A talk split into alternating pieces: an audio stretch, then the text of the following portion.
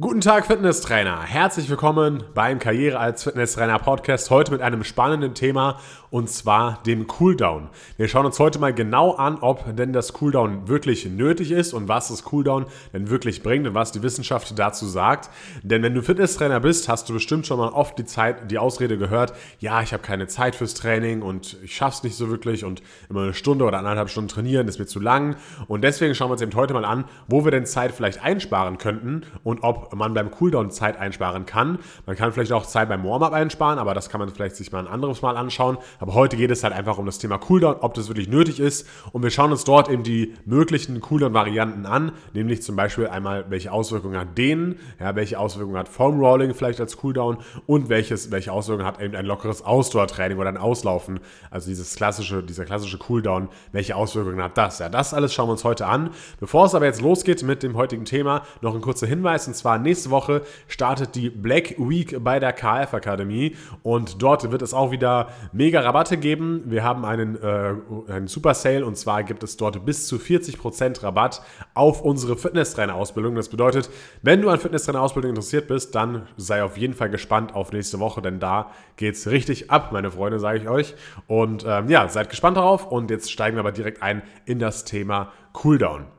Ja, der traditionelle Trainingsablauf sieht natürlich immer so aus, dass man so lernt von Anfang an, ja, man, man wärmt sich zuerst auf, dann macht man ein Hauptteil, beziehungsweise Training, ja, zum Beispiel Krafttraining oder ein Ausdauertraining und dann vielleicht auch eine andere Art von Training und danach gibt es dann einen Cooldown. Und äh, ich denke, wir sind uns alle einig, dass das Aufwärmen natürlich durchaus sinnvoll ist, ja. Und wie viel man machen muss und was genau man machen muss, das besprechen wir mal in einer anderen Folge, beziehungsweise da geht es auch in der Fitnesstrainer A-Lizenz bei uns drüber, ja. Äh, da schauen wir uns sehr genau an, wie man sich fürs Krafttraining oder auf wie man sich fürs Functional Training und so weiter aufwärmen sollte, was man da für Möglichkeiten hat. Ähm, aber können wir auch gerne noch mal in einer anderen Folge besprechen. Und heute geht es eben um das Thema Cooldown und der Hauptteil ist natürlich auch sinnvoll, weil ja, ohne Hauptteil haben wir ja kein wirkliches Training. Ja. Und da ist natürlich meistens ein Kraft- oder Ausdauertraining ähm, der Fall, dass wir das durchführen. Äh, wir können natürlich auch andere Trainingsarten durchführen, aber das wird meiner Meinung nach, denke ich mal, am häufigsten durchgeführt. Und deswegen schauen wir uns das genau an. Und auch wenn es eben wenig Unterschied gibt, ob wir jetzt einen Cooldown durchführen nach dem Krafttraining oder nach dem Ausdauertraining, ja, sage ich immer mit dazu, für was es jetzt gilt oder ob das für beide gilt oder wie das da eben ausschaut. Was erhofft man sich überhaupt von einem Cooldown? Und zwar denke ich mal, da haben wir hier so fünf Punkte mal zusammengefasst. Und zwar einmal erhofft man sich vielleicht eine Senkung der Herz-Kreislauf-Aktivität oder der Herzfrequenz, ja. Dann vielleicht eine bessere Regeneration der Muskulatur, vielleicht auch ein Abtransport von Stoffwechselprodukten wie zum Beispiel Laktat oder auch vielleicht weniger Muskelkater oder einfach insgesamt schneller erholt zu sein und wieder belastbar zu sein. Das sind so die Hauptpunkte, die man sich vielleicht durch so einen Cooldown erhofft. Und wir schauen uns jetzt eben mal genau für diese drei Dinge, denen Formrolling und lockeres Ausdauertraining an, was denn davon wirklich zutrifft und wie es da, was da die Wissenschaft dazu sagt. Und wir fangen jetzt mal an mit dem Thema Dehnen. Und zwar sagt die Wissenschaft dazu, dass es bisher eben nicht festgestellt werden konnte, dass Dehnen einen direkten positiven Einfluss auf die Regeneration oder Erholung hat. Also wenn wir diese fünf Punkte von eben gerade wieder durchgehen möchten, er hat Dehnen eben keinen Effekt auf Regeneration der Muskulatur, keinen Effekt auf Abtransport von Stoffwechselprodukten, wie zum Beispiel Laktat, keinen Effekt auf weniger Muskelkater und keinen Effekt auf insgesamt schneller erholt zu sein und wieder belastbar zu sein. Wir haben natürlich einen Effekt, was die, die Senkung der Herz-Kreislauf-Aktivität betrifft, aber das liegt nicht an dem Dehnen, sondern es liegt einfach daran, dass wir halt einfach runterkommen vom Training und ähm, dass wir halt einfach keine so belastbare, für, also so fürs Herz-Kreislauf-System belastbare Belastung durchführen. Ja? Also man kann auch einfach was anderes machen, um die Herz-Kreislauf-Aktivität zu senken oder auch einfach nichts machen. Das liegt jetzt nicht an dem Dehnen, beziehungsweise das, das hat jetzt kein, ist kein Argument dafür, dass wir Dehnen durchführen sollten, damit dadurch die Herz-Kreislauf-Aktivität gesenkt wird. Ich denke, ihr wisst, was ich damit meine. Und das gilt eben auch unabhängig davon, egal ob nach einem Kraft- oder Ausdauertraining, das, was ich alles eben gerade gesagt habe. Und die Quellen dazu findet ihr natürlich wie immer in der Beschreibung. Einmal die Übersichtsarbeit von Übersichtsarbeit von Sanz et al. aus 2013 und einmal äh, Schnabel et al. aus 2014. Ja. Aber wenn jetzt aber denen keinen direkten Einfluss auf die Regeneration bzw. Erholung hat, wo, was können wir denn dann von denen erwarten? Natürlich kann man von denen erwarten, dass sich natürlich langfristig äh, die Beweglichkeit verbessert. Ja. Natürlich äh, muss man hier wieder erwähnen, dass Beweglichkeit aus zwei Teilen besteht, aus Gelenkigkeit und Dehnfähigkeit und dass wir mit dem Dehnen die Dehnfähigkeit eher verbessern können. Ja. Und äh, die Gelenkigkeit spielt natürlich auch wieder eine Rolle Rolle, wenn es gerade ums, ums Thema geht, wie zum Beispiel Ausführung äh, von Übungen, wie zum Beispiel eine tiefen Kniebeuge oder sowas. Da hat die Gelenkigkeit natürlich auch was mit zu tun.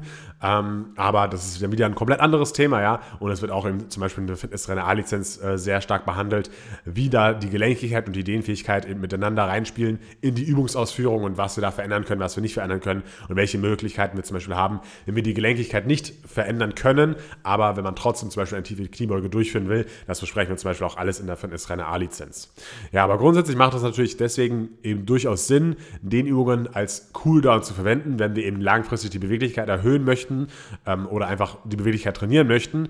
Ähm, man könnte natürlich genauso an trainingsfreien Tagen sich dehnen, aber die Praxis hat eben gezeigt, dass eben die wenigsten Leute sich dann nochmal zu Hause extra nochmal hinsetzen und dann zu Hause nochmal Dehnübungen machen, sondern die meisten machen es dann eher nach dem Training, wenn sie die Beweglichkeit verbessern wollen, weil sie dann sowieso schon im Training sind, dann sind sie schon ein bisschen warm, ja, dann sind sie schon ein bisschen vorbereitet und ähm, ja, dehnen dann halt einfach und nehmen sich nochmal irgendwie fünf oder zehn Minuten Zeit. Und als Fazit kann man ein bisschen festhalten, dass man sich durchaus natürlich dehnen kann nach dem Training, man muss es aber nicht tun, weil eben äh, das keinen positiven Effekt auf die ganzen Punkte hat, die wir schon angesprochen haben. Und jetzt schauen wir uns im zweiten Teil eben an, okay, was bewirkt dann die Hartschaumrolle, also das Foam Rolling mit einer Faszienrolle oder sowas, was können wir denn davon erwarten? Und die Wissenschaft sagt dazu eben, dass für das Verwenden der Hartschaumrolle zur Erholung oder Regeneration einfach komplett die wissenschaftliche Evidenz fehlt. Da kannst du dir auch mal gerne die Meta-Analyse von Wiewel-Hofe et al. aus dem Jahre 2019 anschauen. Die ist natürlich auch wieder unten verlinkt.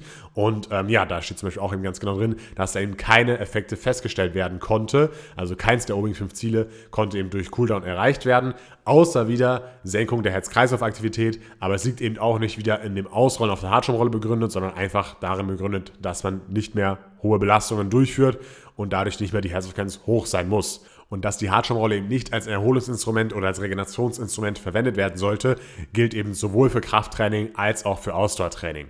Und du denkst jetzt vielleicht, okay, hä, ich habe doch schon oft gehört, dass jetzt das Rollen auf einer Faszienrolle ja auch die Ver Verklebung löst in den Faszien oder gut für die Regeneration ist und so weiter und so fort. Aber wie gesagt, da gibt es eben keine wissenschaftliche Evidenz dafür und jeder, der sagt, dass eben Faszienverklebungen durch diese Faszienrolle gelöst werden, der hat leider sich in dem Thema nicht genau informiert, beziehungsweise vertraut da vielleicht nicht ganz zu wissenschaftlichen Quellen. Ja, also das ist definitiv wissenschaftlich belegt, äh, wieder, äh, widerlegt natürlich, dass wir eben durch das Aus Ausrollen auf der Hartschaumrolle keine Fasseverklebungen lösen können. Und es gibt natürlich andere sinnvolle Anwendungsbereiche, wie zum Beispiel eben äh, vor dem Training. Aus, vor dem Training können wir das aus bestimmten Gründen machen, ähm, das Ausrollen auf der Hartschaumrolle. Aber wie gesagt, nach dem Training ist es eigentlich komplette Zeitverschwendung, das Faszientraining durchzuführen oder sich auf der Hartschale auszurollen, ähm, weil, es, weil man einfach keine positiven Effekte davon erwarten kann. Weder auf die Regeneration, noch auf Muskelkater, noch auf Abtransport von irgendwelchen Stoffen und so weiter und so fort.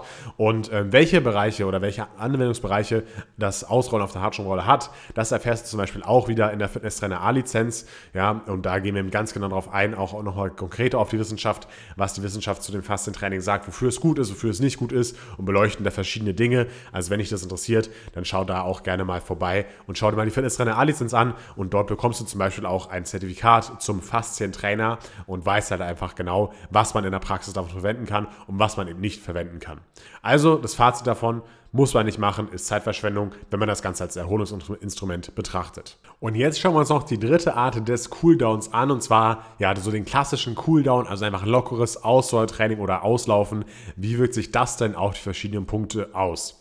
Und zwar findet laut der Sportliteratur das Ganze normalerweise im Bereich der Grundlagenausdauer 1 statt. Das bedeutet bei Untrainierten so ungefähr 55 bis 65 der maximalen Herz Prozent der maximalen Herzfrequenz und bei Trainierten ein bisschen höher, also so 65 bis 75 Prozent der maximalen Herzfrequenz. Und da haben wir auch eine interessante Meta-Analyse zu gefunden und zwar von den Autoren Van Horen und Pieke, wenn ich das so richtig ausspreche, ja, aus dem Jahre 2018.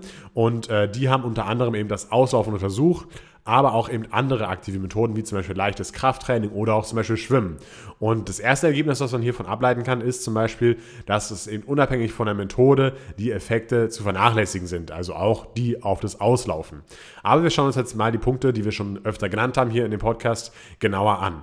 Und zwar, wie wirkt sich denn das Auslaufen auf die Leistung am nächsten Tag aus. Und zwar verbessert das Auslaufen wahrscheinlich eben nicht die Leistung am nächsten Tag oder am darauffolgenden Tag, Es gab innerhalb der Meta-Analyse einige Studien, die zu dem Ergebnis kamen, dass die Leistung am nächsten Tag minimal verbessert ist. Also können wir festhalten, wahrscheinlich ist es nicht so, dass die Leistung am nächsten Tag besser ist, aber wenn es wirklich so wäre, dann wäre das eben, wären das eben minimale Effekte.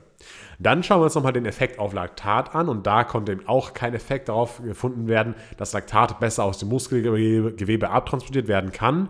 Eben nur, dass es schneller aus dem Blut abgebaut wird, was aber eigentlich keine wirkliche praktische Relevanz hat.